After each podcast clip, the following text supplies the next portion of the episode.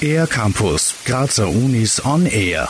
Dort, wo man Bücher verbrennt, verbrennt man auch am Ende Menschen, lautet ein Zitat von Heinrich Heine aus dem Jahr 1821. Etwas mehr als 100 Jahre später, zur Zeit des Nationalsozialismus, wurde in Deutschland und Österreich aus dieser dunklen Vorahnung traurige Realität. Michaela Wolf vom Institut für theoretische und angewandte Translationswissenschaft der Uni Graz zu den Bücherverbrennungen in Österreich. In Österreich fand am 30. März 38 eine, die erste statt in Villach in einem Gymnasium. Dann äh, zu Hitlers Geburtstag am 20. April in Klagenfurt, auch in einem Gymnasium. Am 17. Mai dann im Geiltal in einem kleinen Ort Reisach.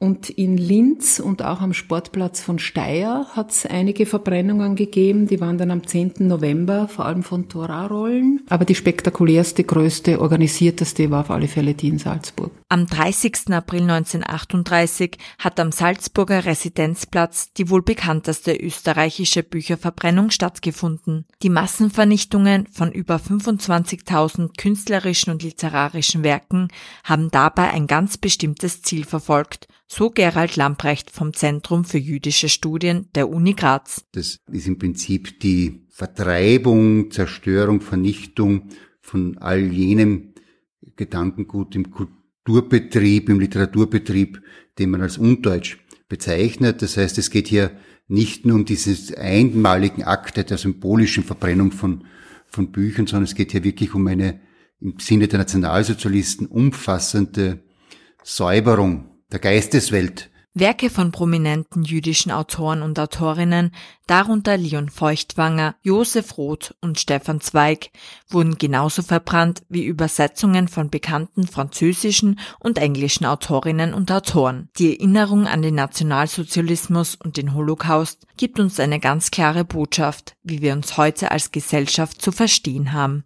Gerald Lamprecht. Die Erinnerung an den Nationalsozialismus und die Vernichtung und Mordung von Jüdinnen und Juden uns daran äh, erinnert und uns äh, mahnt, Aufklärung, Demokratie, Menschenrechte, Toleranz nicht nur als hohle Phrasen zu verstehen, sondern dafür zu kämpfen und dafür einzutreten. Auch Michaela Wolf betont die große Relevanz des Themas angesichts der gegenwärtigen, brisanten politisch-gesellschaftlichen Situation.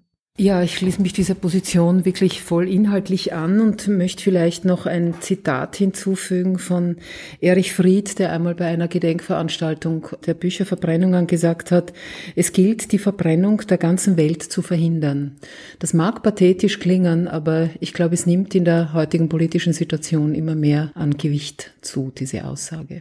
Gerald Lamprecht und Michaela Wolf organisieren gemeinsam mit Heimo Halbreiner am 19. und 20. April eine öffentliche Tagung zum Thema Bücherverbrennungen. Bis Juli finden noch mehrere Veranstaltungen dazu statt. Mehr Informationen gibt es online unter jüdischestudien.uni-graz.at.